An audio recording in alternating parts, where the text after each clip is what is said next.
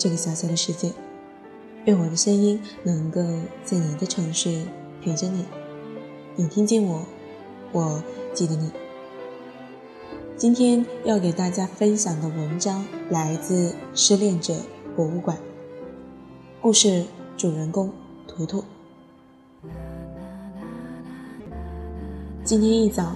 入馆人图图给我发了一段很长的消息：“二狗，我的前任忽然请求加我为好友。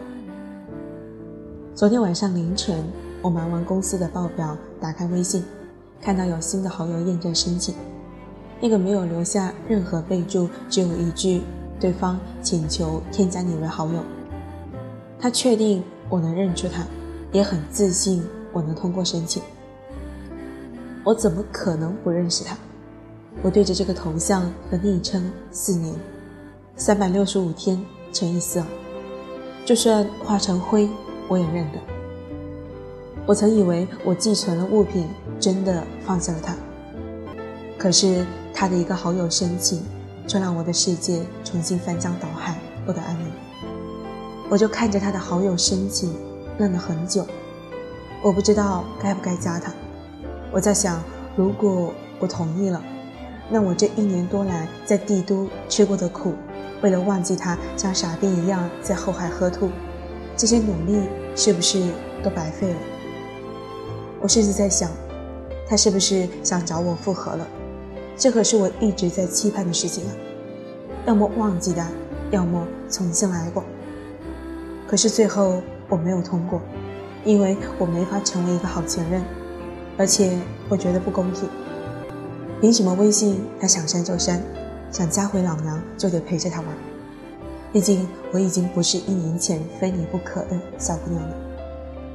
图图和前任亚宁是大学同学，也是同乡，认识没多久就在一起了，一起复习六级，一起逛门口的夜市，一起去门口小旅馆啪啪啪。而让图图印象最深的是2015年的七夕。他为自己戴上了一枚铂金戒指。那年两人都是大三，留校复习考研。七夕那天下午，他发消息说肠胃不舒服，想在宿舍躺会儿。图图没有多想。到了傍晚，他到自修室单膝跪地，拿出了一枚铂金戒指。当时整个自修室的同学都在起哄：“嫁给他，嫁给他。”阿公。即便是这样的感情也有尽头。后来我考上北京的研究生，而他没有通过面试，转而考上了老家的公务员。当时的我们都觉得异地恋没什么，两年时间咬咬牙就过了。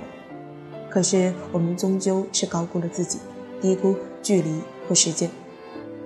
当他发消息不再用摸头的表情，经常不回我消息，到最后说晚安都要看他忙不忙，我就知道。我们要结束了。终于，他判了我死刑，说了分手，然后迅速删掉我的微信，让我打电话、发微信都找不到他。爱情最痛苦的事情莫过于此：明明是两个人的事情，只要一方放手，另一方再努力也是徒劳。图图问我：“阿公，为什么他忽然申请加我为好友？明明当初说分手的可是他。”删除微信的人是他，如何挽留也不回头的人也是他。其实前任突然请求添加你为好友，不外乎以下两种情况：一是后悔分手了想复合；二是想从你这里找到自信。当然，他们的套路一般是这样：首先会各种闲扯，我爸我妈咱同学的了，然后开口说我想你了，经常看你微博。不知道你过得怎么样，然后进一步试探你过得怎么样，有没有男朋友。到最后穷途必现。第一种前任深情一番，说仍然爱你，想重新来过。第二种前任察觉到了你言语之中的慌乱，知道你对他仍未忘情，满意离开。在二狗看来，前任为什么重新申请加好友已经不重要了。就像图图说：“见过你不爱我的样子，无论你为什么来找我，我都不会再回头了。那些我们在爱情里受过的伤，也不该再重新来一遍。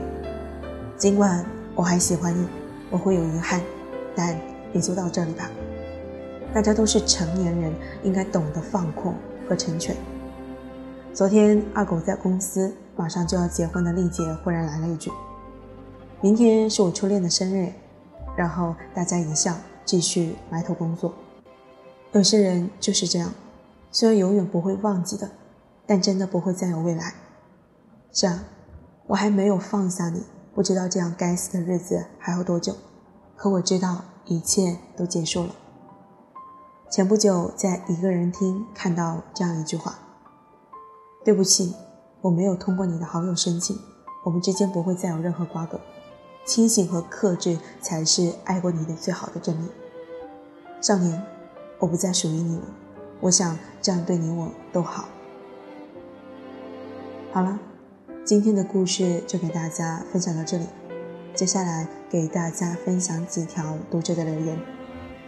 第一条留言来自九州，他说：“请求添加好友不存在的，所有联系方式都拉黑了，永远躺在黑名单，不可能有翻身的机会。”第二条留言来自彩星星的小太阳，他说：“你要把温柔给自己留多一些，你要学会用自己的手挡光，你要再走远一点，你要忘记我。”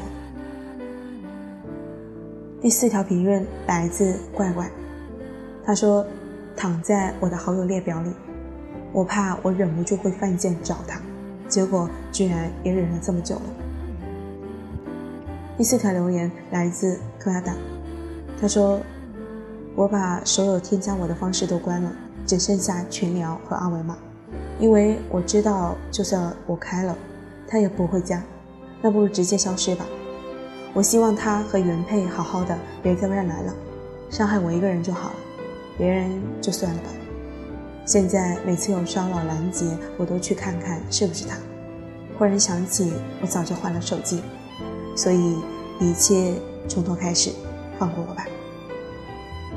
第五条评论来自 d e s t y 他说因为太平淡，所以分手。最近又加我，同意了。想要和好，我都快要动摇了。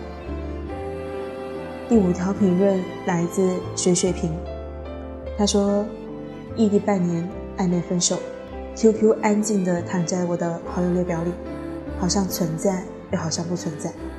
上周很忽然的做梦梦见他，回到的是我们高中教室。然后朋友说，如果你很突然的梦到一个人，那就代表着他已经开始慢慢遗忘你。”但是你还没有走出来。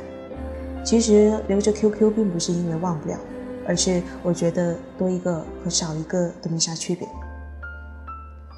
第六条评论来自 K，他说：“既然是前任，即使是做朋友，也是最陌生的普通朋友，那还不如不联系。”好了，今天的评论也给大家分享到这里。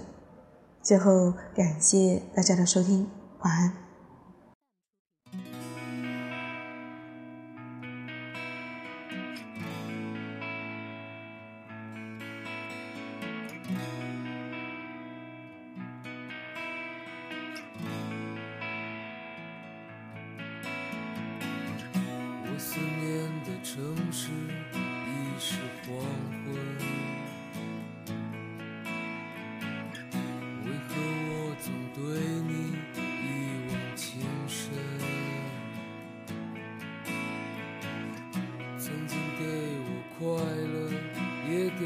创伤。